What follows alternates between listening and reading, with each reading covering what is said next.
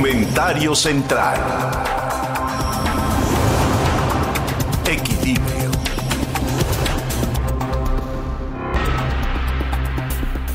Este año 2020 ha sido un año muy, desde mi punto de vista, ¿no? Muy aleccionador. Hemos aprendido muchas cosas. Cosas que creo que obligan a las sociedades, no solamente a la nuestra, sino a las sociedades en el mundo a reaccionar ante muchos de los amagos que la propia humanidad está teniendo todos los días, a nivel de la pandemia, pero también a nivel de la propia forma en la que tenemos los seres humanos de organizarnos para estar mejor, para vivir mejor, para tener niveles razonables de formas de vida que nos permitan gozar de un relativo bienestar. Y esto dependiendo del lugar y dependiendo de la circunstancia y dependiendo del gobierno, pero fundamentalmente dependiendo de las sociedades, hacen que haya sociedades que reaccionen de una manera asertiva y otras sociedades que reaccionen de, creo, la peor manera que pueda haber para la historia de los pueblos, que es la vía de la confrontación.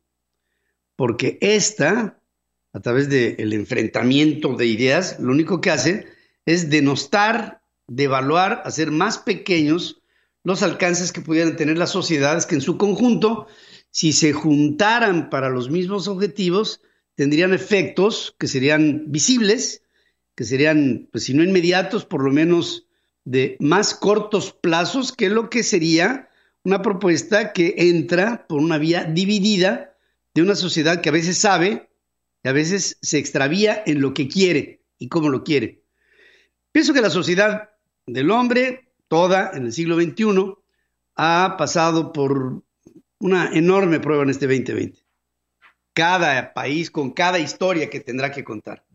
Pero yo quisiera hablar del nuestro, de nuestro esquema, de nuestro escenario, de México. México, pienso, ha tenido un escenario que nos ha puesto a todos a prueba para ver hasta dónde puede venir nuestra capacidad de reacción. ¿Qué es lo que nosotros podemos hacer para que nosotros podamos vivir mejor? No en función de lo que nos proponga un gobierno, sino en función de lo que nosotros le impongamos como principio a un gobierno. Porque nos dejamos manipular por el poder, y no solamente hablo de los sectores más vulnerables de la población, no, hablo de los sectores más eh, fuertes de la población, que se dejan llevar por los influjos de una sociedad que regida por un gobierno autoritario hace y juguetea con la sociedad como si fuera una especie de patrimonio de los gobiernos en turno, de los gobiernos en funciones. Esta forma de gobierno se le llama populismo. Y el populismo en el que México hoy está inmerso es un esquema peligroso. Y ustedes dirán, bueno, ¿qué es la única vez que hemos sido sujetos al populismo? Y por supuesto que no. Hemos visto cómo el populismo ha imperado siempre y las cartas que el gobierno ha esgrimido a lo largo de la historia de México eh, siempre está subyacente una especie de extorsión de parte del gobierno en funciones, del gobierno en turno, con respecto a una sociedad que está obligada a agradecerle al gobierno todo aquello que recibe. No es de hoy, sino de toda la vida, el que llega un presidente, inaugura una carretera y el pueblo le agradece al presidente la carretera que el presidente le regaló al país, le regaló a la población sin tomar en cuenta que esa carretera no la regaló el presidente. Esa carretera, si acaso, la echó a andar un poder ejecutivo bajo el poder que le da la misma sociedad para poderla hacer a través de nuestras contribuciones. Pero dicho sea esto como un análisis y un repaso más que obvio, tendemos a olvidarlo y tendemos de una manera muy peligrosa a olvidar que la sociedad tiene una fortaleza que no ejercemos. Yo espero, y lo digo de verdad, con un enorme entusiasmo y esperanza, que el 2021, luego de lo aprendido en el 2020, aprendamos como sociedad a reclamar lo que es por derecho propio un derecho de la sociedad, independientemente de las dádivas o de las concesiones que nos den los gobiernos en turno. Y particularmente lo digo en estas épocas porque pienso que si en otros tiempos hemos estado influidos por ámbitos populistas, nada tan así como este gobierno de la cuarta transformación. No es un ataque sistemático a López Obrador y a su esquema. Es un ataque obligado que nosotros tenemos que hacer ver como comunicadores con un grado de responsabilidad sobre la sociedad para hacerle entender a la sociedad que vamos a llegar hasta donde la sociedad quiera. Muchas personas me han preguntado en los últimos días, ¿y qué pasó con tu frena? ¿Con mi qué? Con tu frena, como si fuera un frente ciudadano de mi propiedad, cuando que en realidad frena somos los mexicanos que queremos un México diferente al que se nos propone. Diferente. Mejor o peor, eso estará por juzgarse, pero diferente a este México de clientelismo y de estas promesas que van mucho más allá de lo posible en medio de una sociedad que se lo cree. No es mi frena, ni es el frena de Gilberto Lozano, ni es el frena de los líderes de frena, o para el caso de Sí por México, o de cualquier tipo de organización ciudadana que quiera un camino diverso al que se nos propone de esta cuarta transformación. Pero, insisto, creo, estoy completamente convencido que la sociedad organizada, no rebelde, organizada, podrá de una manera políticamente aceptable el proponerle a estos regímenes de un totalitarismo populista el hacerles ver que no vamos por el camino que ellos nos quieren proponer. No debemos de hacerlo si tenemos y asumimos una responsabilidad con el futuro de México, que sería, para el caso, el futuro de nuestros hijos. Yo he notado en Frena eh, una característica particular. La mayoría de la gente de frena tiene más de 50 años.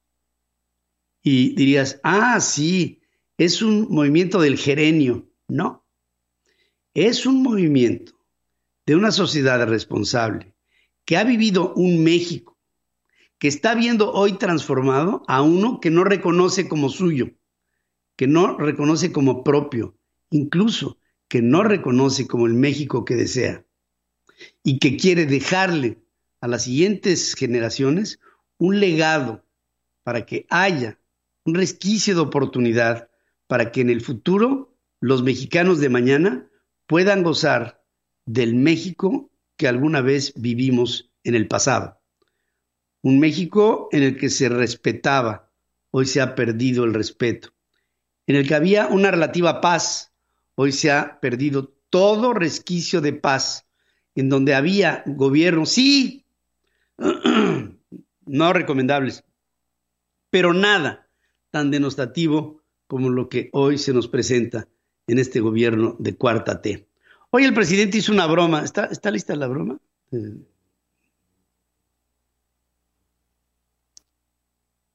A ver. No, no, bueno. Este, hoy, hoy es el Día de los Inocentes. Entonces, la primera nota que me llega de, la redacción, oye, el presidente ya anunció que ya no va a haber mañaneras todos los días, que va a haber solamente una mañanera a la semana y será los miércoles, que de 12 a 1 o algo así de la tarde, una cosa ¿no? Entonces este, dije, ¿cómo? Ya se cansó el presidente. Y la, la explicación que daba el presidente era, ya no habrá la necesidad de más mañaneras porque ya los medios de comunicación están cumpliendo con su objetivo de informar objetivamente. dije, esto me suena a broma. Y de hecho era una broma, porque el presidente parte de un postulado. Y el postulado del presidente es, mm, ya no hay la necesidad de que yo esté presente todos los días, porque ya hay medios de comunicación responsables que están comprometidos con la verdad. Yo le quiero decir al presidente que la broma, pues se la acepto. Hoy es 28 de diciembre, Día de los Santos Inocentes. Pero decirlo así,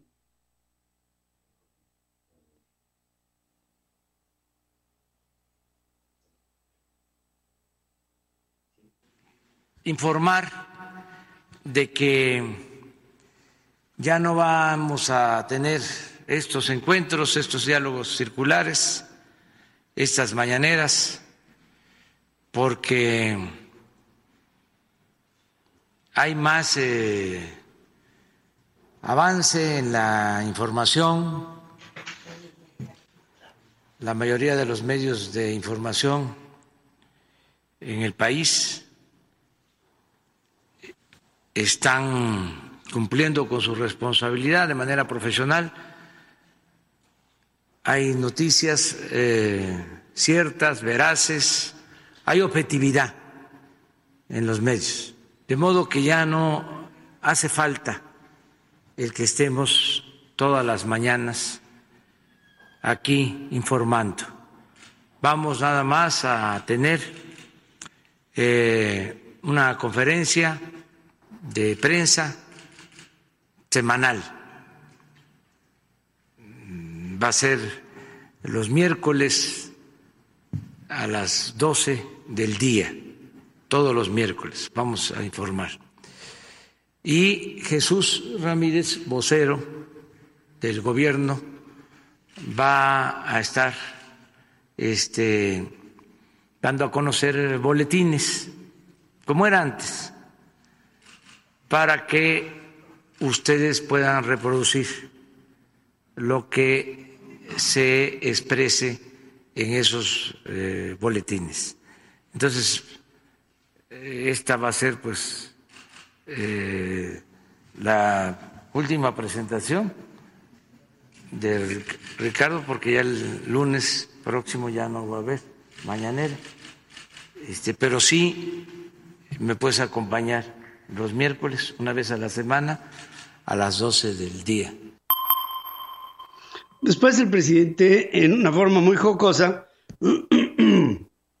dijo que era broma, lo cual significa, desde la óptica del presidente, que no es cierto que los medios de comunicación estén transmitiendo objetivamente las noticias. Es decir, él sigue ante la necesidad de salir todos los días para marcar agenda. Cuando me lo dijo mi redacción de lo que el presidente estaba informando en ese momento, en tono que después resultó ser broma, yo dije, ¿el presidente va a dejar de hacer su mañanera? Si él pone la agenda, justamente agenda que nosotros tratamos de evitar todos los días. Tratamos de evitar todos los días. Dije, ¿se le acabó el discurso? No, era simplemente que estaba jugueteando. Él sigue pensando que el hablar en las mañaneras es una obligación para guiar a la opinión pública en función de este gobierno unipersonal que encabeza bajo la idea que va por arriba de lo que sería un presidencialismo exacerbado. Era una broma, por cierto, de muy mal gusto, la que se toma el presidente haciendo sentir que ya entendió que hay medios de comunicación responsables y después admite, después de su broma consumada, que no los hay, que sigue haciendo falta él. Vamos a hacer un corte. Antes les quiero decir con enorme pena que acaba de morir Armando Manzanero. Estuvimos pendientes de él en los últimos días. Tuvo que ser intubado. Entró en un proceso en donde empezó a recuperar su capacidad pulmonar, pero en esta problemática en la que entró cuando entró en terapia intensiva, empezó a dar muestras de tener una insuficiencia renal, lo que hizo, y ahí fue donde ya me lateó pésimo, hoy en la madrugada tuvo que entrar a diálisis. Y de la diálisis vino una insuficiencia orgánica y empezó a tener una disfunción de todos, de todos sus sistemas orgánicos, llegando hasta su muerte hace unas cuantas horas. Me, me da una enorme pena el dar esta información de un hombre creativo, romántico, incurable, un hombre enamorado del amor y creyente de que la música era para él, me lo dijo en alguna ocasión, la única forma que tenía de expresarse. Me dijo en una ocasión, mira Pedrito, si fuera por mí yo no hablaría, te cantaría todo lo que quiero decir. Termina con esto la voz de un ruiseñor que fue y ha sido para México una gloria en todas sus innumerables creaciones que hicieron de Manzanero un hombre excepcional, un maya, digno de ser recordado hoy y siempre. Descanse en paz, querido Armando Manzanero.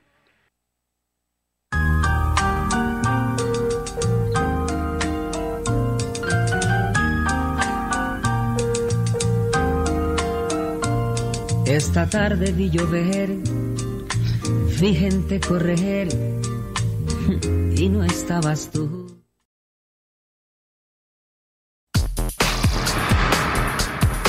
Para que tengas el dato. En Central FM. Equilibrio.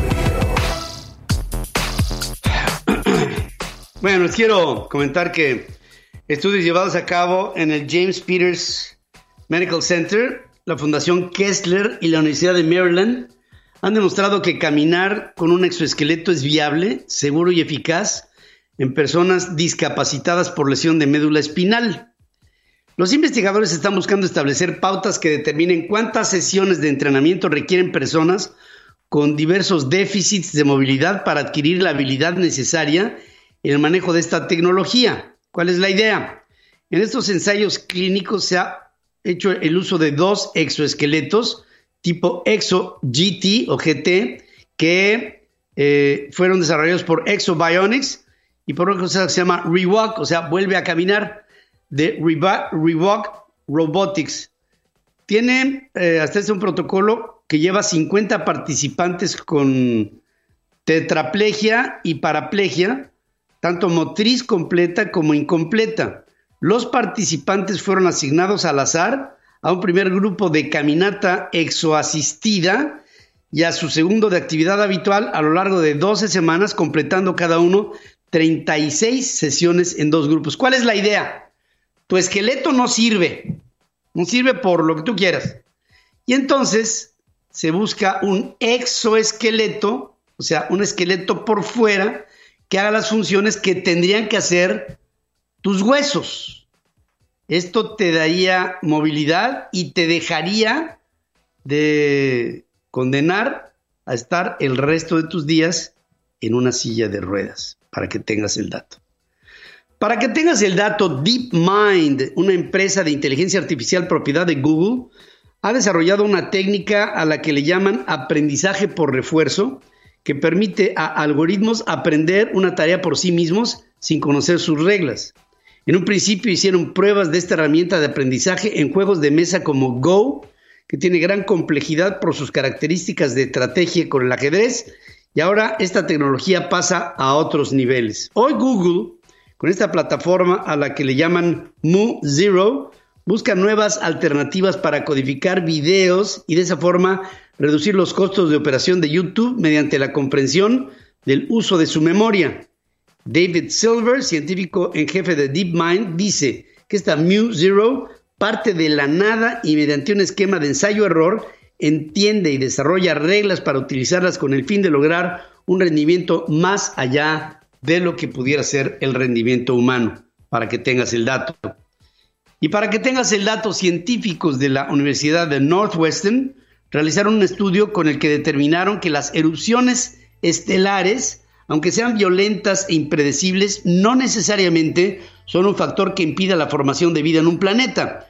Combinando química atmosférica en tres dimensiones y simulación climática con datos de llamaradas estelares en sistemas distantes, descubrieron que pueden tener un papel importante, no solamente no destructivo, sino en la evolución de una atmósfera y consecuentemente en su posible habitabilidad en un planeta. comparando casos de frecuentes erupciones con los que no se experimentan, digamos, este tipo de, de actos perniciosos con la atmósfera, descubrieron que la química atmosférica a lo largo de este proceso es muy diferente, ya que donde sí hay erupciones que vengan de un sol, generan nuevos equilibrios químicos. En referencia, por ejemplo, de la relación de nuestro sol con nuestro planeta, dicen que las llamaradas del sol tienen un mínimo impacto en la Tierra, calificando a nuestro gigante sol como un gigante gentil al no ser tan activo como estrellas más jóvenes y pequeñas que son agresivas a los planetas que le circundan. Es decir, se ha dado en nuestro planeta la magia de tener una rotación adecuada, una traslación adecuada, un efluvio solar adecuado, una generación de atmósfera adecuada, una vulcanología adecuada, todo adecuado, para que después tú y yo podemos estar aquí viviendo sobre este planeta. Más que vida, parece un milagro de vida. Demasiadas variables se pusieron de acuerdo para llegar a la ecuación en la que tú y yo somos una variable más, para que tengas el dato.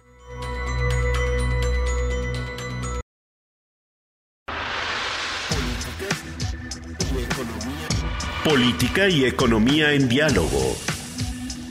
Hablemos con Javier Treviño.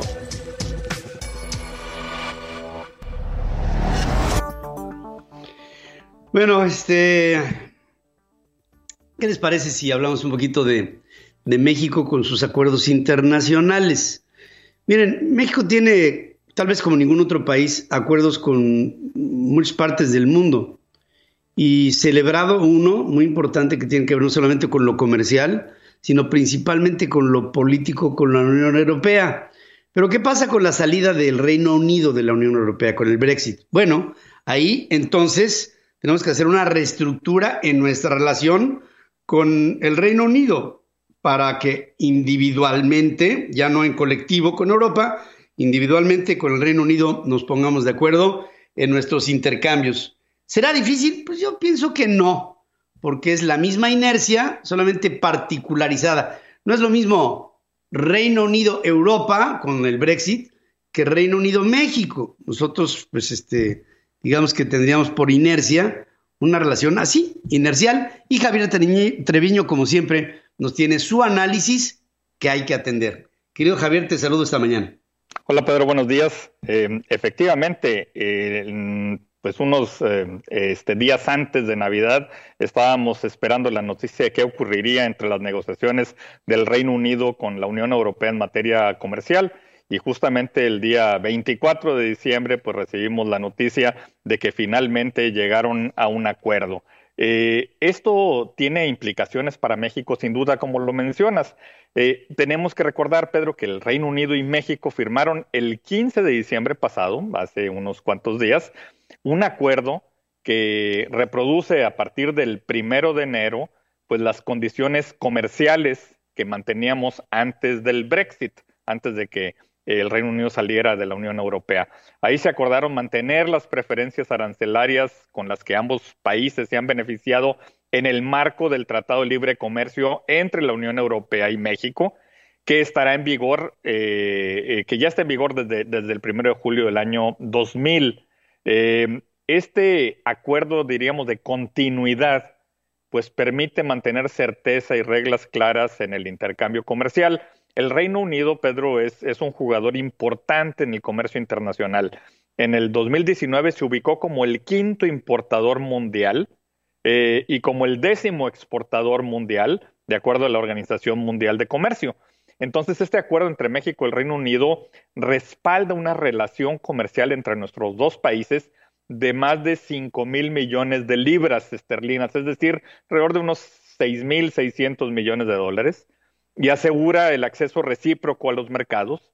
Y el acuerdo pues, va a beneficiar a sectores de relevancia para México, como es el caso de la industria automotriz y muchos sectores más. Y a esto se agrega, Pedro, el acuerdo de promoción y protección recíproca de las inversiones. Este permanecerá sin cambios con el fin de seguir impulsando pues, los flujos de, capital bilaterales. En el 2021 se esperaría que la Secretaría de Economía trabaje en un nuevo y ambicioso acuerdo comercial que permitiría a nuestros dos países ir mucho más allá en áreas como los datos, el comercio digital, la inversión, la propiedad intelectual, los servicios. Así es de que cuando la nueva secretaria de Economía, Tatiana Cloutier, pues llegue a su oficina, finalmente habrá que ver cuándo va a hacer eso, pues ya tiene tarea. Debe estudiar y entender rápidamente primero lo que se negoció entre el Reino Unido y la Unión Europea y que apenas se anunció el 24 de diciembre, y luego lo que queremos lograr eh, en el caso de la relación entre México y el Reino Unido. Yo creo que eh, pues fue una relativa feliz Navidad para el Reino Unido, desde luego solo en términos económicos, y esto es al margen de la tragedia global del coronavirus, que tanto ha afectado al Reino Unido con la nueva cepa y con lo que ya había ocurrido antes. Pero fíjate, Pedro, la libra esterlina despegó con el optimismo generado por el anuncio del acuerdo comercial entre el Reino Unido y la Unión Europea. Había un riesgo inherente sobre la moneda británica porque la incapacidad de llegar a un acuerdo hubiera sido catastrófica. Eh, pues yo creo que sería así realmente dañina para la economía de ese país. Se logró evitar el peor de los escenarios. Ahora todos tienen que entender en estos días los detalles del acuerdo eh, porque tiene que entrar en vigor el primero de enero, es decir, dentro de unos pocos días. Y, el Brexit, sin duda, Pedro, pues ha sido un trauma para la Unión Europea.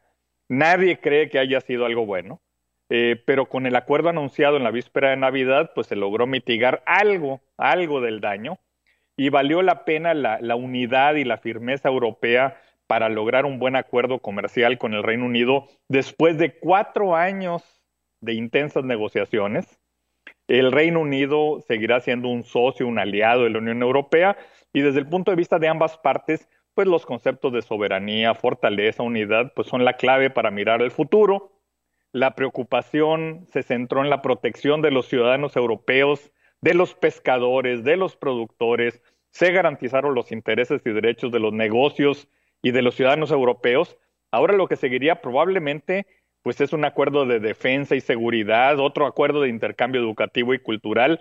Yo creo, Pedro, que el acuerdo va a contar con todo el apoyo político interno en el Reino Unido por razones de interés nacional. Aun cuando el líder del Partido Laborista, eh, Keir Starmer, dijo que el acuerdo no era lo que les prometió el gobierno, Dice los laboristas que no protege adecuadamente a la industria manufacturera, ni a los servicios financieros, ni a las industrias creativas, ni a los derechos de los trabajadores y que dejaron para el último minuto todo. Bueno, pues esto dicen los laboristas que va a tener un costo para los negocios porque se tienen que preparar para el acuerdo. Pero los laboristas al mismo tiempo dicen, vamos a apoyarlo en el Parlamento porque somos una oposición seria, una oposición responsable y porque está en el interés nacional del Reino Unido no se van a abstener. La verdad es que el líder laborista se está preparando para un eventual gobierno laborista en el 2024. Va a heredar este acuerdo, así que lo tienen que hacer funcionar, aunque fue muy claro sobre la responsabilidad del acuerdo. Dijo, las consecuencias recaen exclusivamente en la puerta del número 10 de Downing Street, es la sede del gobierno. El acuerdo, Pedro, pues es histórico entre la Unión Europea y el Reino Unido. Ahí se define un nuevo capítulo en la relación.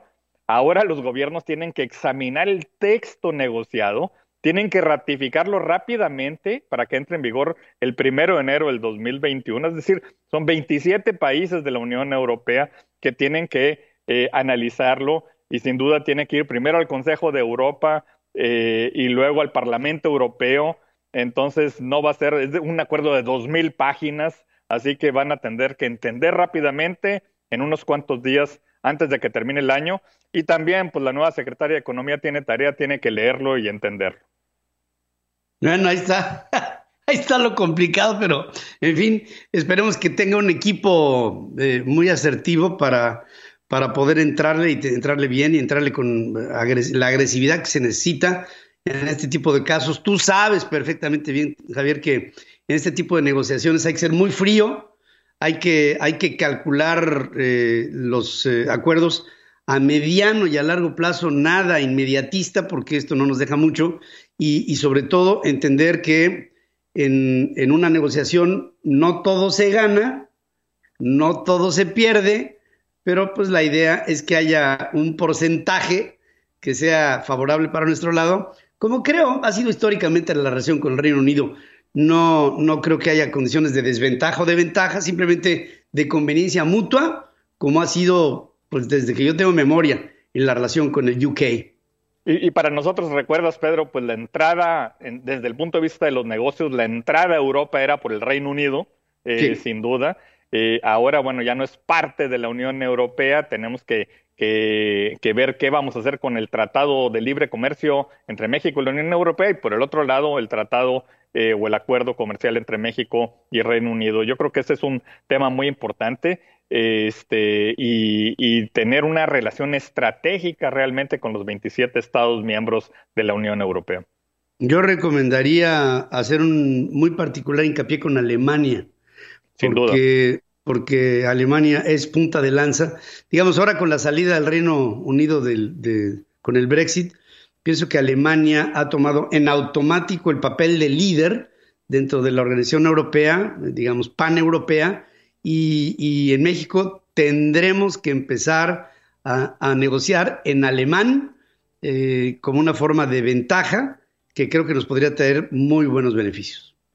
Sin duda, va a ser muy importante la relación, evidentemente, con Alemania y, también afianzar los vínculos que tenemos este, con España. Sin duda, yo, yo, recuerdo cuando negociamos el, el primer acuerdo entre México y la Unión Europea, eh, cuando todavía era la Europa de los 15, ahora son 27. Eh, este, el, papel de España fue fundamental para, para, la negociación de México de ese Tratado de Libre Comercio de Cooperación y el Tratado Político eh, entre la región y nuestro país.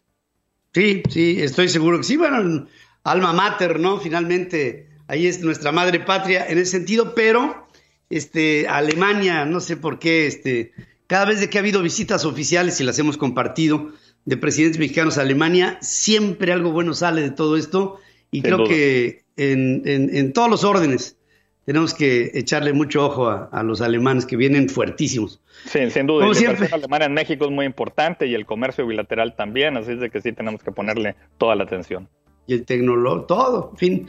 Este, como siempre, querido Javier, que tengas un buen año, que nos agarre juntos y, haciendo, pensando y haciendo pensar a nuestro querido auditorio sobre lo más conveniente, bueno, esperamos, para nuestro país. Te mando un abrazo con todo mi cariño. Para ti, Pedro, para tu familia y para el auditorio, sin duda. Igualmente, hermano. Muchas gracias. El planeta tiene voz y se expresa en equilibrio. Política Internacional con Adriana Braniff. Braniff.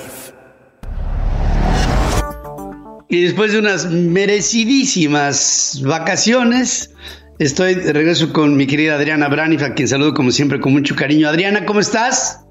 Muy bien, Pedro. No sé si merecidas, pero disfrutables sí, para volver a cargar la pila y cerrar el año como se debe. claro que sí. No, además, oye, más que merecidas después de todo lo que vivimos en este 2020, que fue, pues entre otras, las elecciones nada menos que del pasado 3 de noviembre, de las que todavía el presidente cuestiona sus resultados. Todavía esto no se acaba, Pedro. Sí, la semana pasada, pues eh, desde la vacación vi un Donald Trump quemando barcos de varios republicanos que lo ayudaron justamente al llegar al poder y él vacacionando allá en Florida, en Mar-a-Lago, pues sí, el día de la Navidad, el día de la Navidad, diciendo que las votaciones en Afganistán son mucho más confiables que las de Estados Unidos. Justo el día de la Navidad, el presidente de los Estados Unidos. El hecho es que su último mes en el poder, ya unos días tan solo, y sobre todo la semana pasada, esta semana de vacaciones ahí de Donald Trump, terminó ahora sí de reventar sus relaciones con varios republicanos republicanos de alto rango, hay que decirlo. Corrió a varios oficiales de su administración, otrora a sus aliados, puso en riesgo acuerdos establecidos con su propio equipo, como el presupuesto anual para el ejército, como la ley de gasto público para ayuda económica por el COVID, que ya firmó ayer, eh, domingo por la noche, post-Christmas, eh, creando un verdadero drama para muchas personas al día de la Navidad.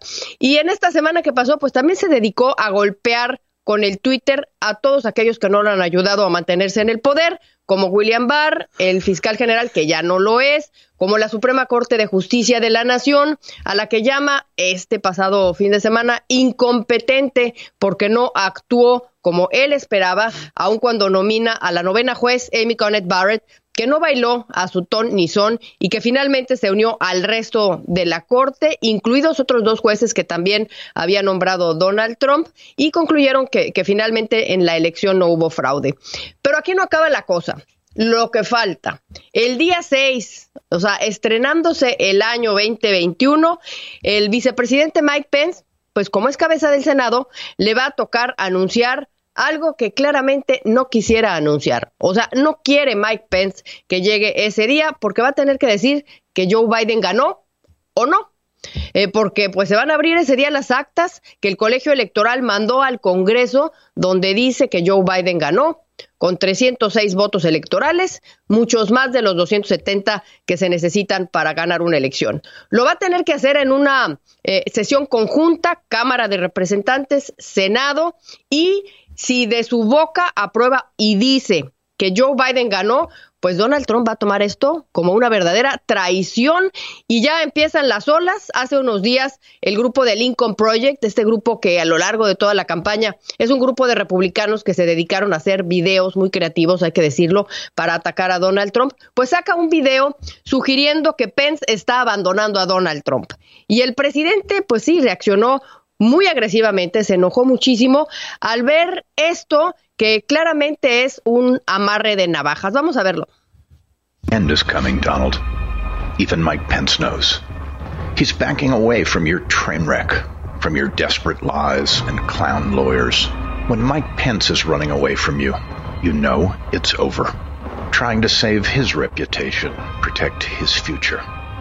Oh, there's one last thing, Donald. On January 6th, Mike Pence will put the nail in your political coffin when he presides over the Senate vote to prove Joe Biden won. It's over. And Mike Pence knows it. Fuerte, qué bárbaro. Hay un Mike Pence que dice, pues este hombre ha llegado a reconocer que es el final y que de hecho él tendrá que poner el último clavo del catafalco del presidente Donald Trump cuando desde el Senado tenga que aceptar que el próximo presidente de los Estados Unidos es Joe Biden.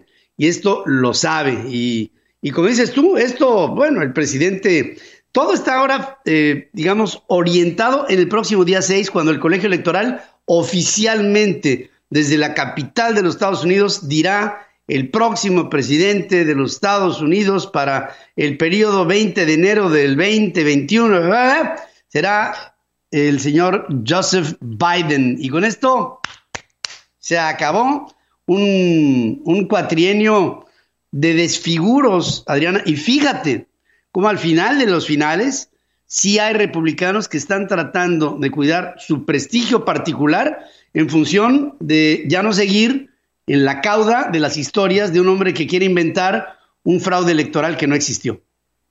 Así es, al mismo Mike Pence le va a tocar tomar una decisión, decidir entre no hacer enojar a su jefe Donald Trump y seguirle siendo incondicional como lo ha sido a lo largo de estos cuatro años, o dar el mensaje a sus seguidores, a los de Donald Trump, de que esta lucha ya se acabó. Algunos republicanos hay que decir, trompistas de hueso colorado, pues están diciendo que está en las manos de Mike Pence eh, declarar inválida la elección, lo cual no es cierto, no está en manos de Mike Pence declarar válida la elección. Y, y Mitch McConnell, también líder del Senado, pues va a tener que mantener a su caucus alineado para que pues el daño al Partido Republicano finalmente no sea mayúsculo si siguen eh, en esta retórica. Por lo pronto, para el 6 de enero se está convocando ya a una gran protesta en Washington.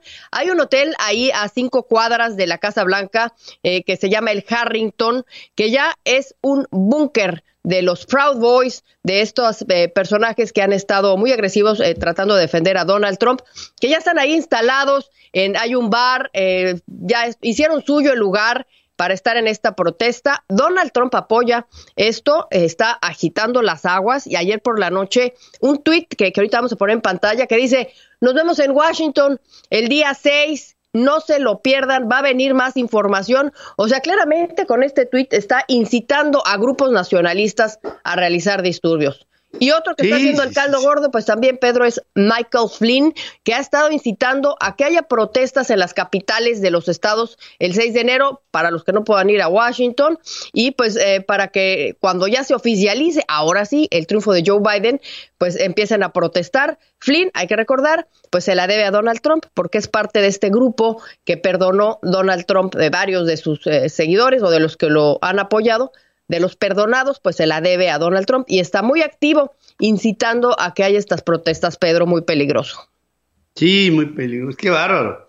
Está incitando al peligro. Y esto otra vez vuelve a dejar una obligación porque, pues como se dice en el mundo del espectáculo, el show debe de continuar y a partir del 20, cuando la estafeta sea tomada por Joe Biden, tendrá que llevar a cabo un trabajo de unidad entre los norteamericanos. Mira, yo no sé, no sé si tú tengas una mejor idea de lo que sucedió en Tennessee con, con esta explosión, ¿no? Pero eh, eh, aparentemente fue una sola persona que incluso resultó también este, eh, parte de la explosión, pero, pero sí veo un ánimo de confrontación en la sociedad norteamericana que a lo mejor esta explosión, tal vez no, pero todo apunta a que pudo haber sido un proceso de,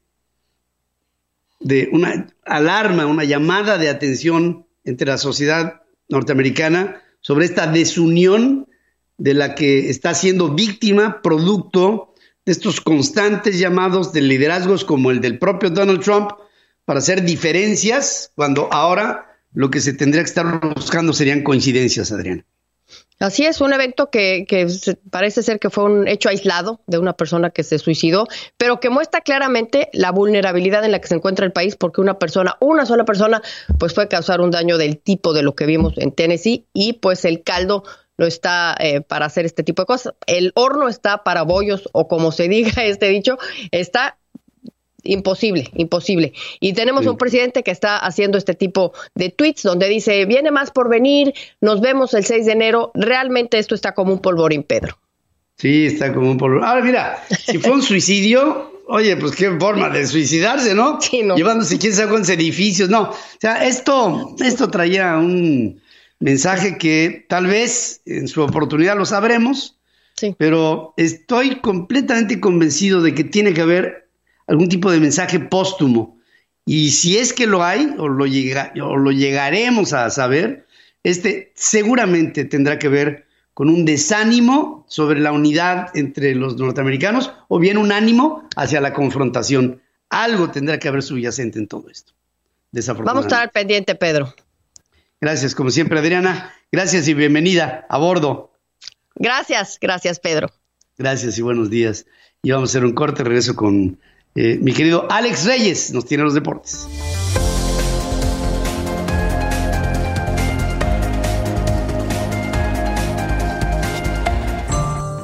www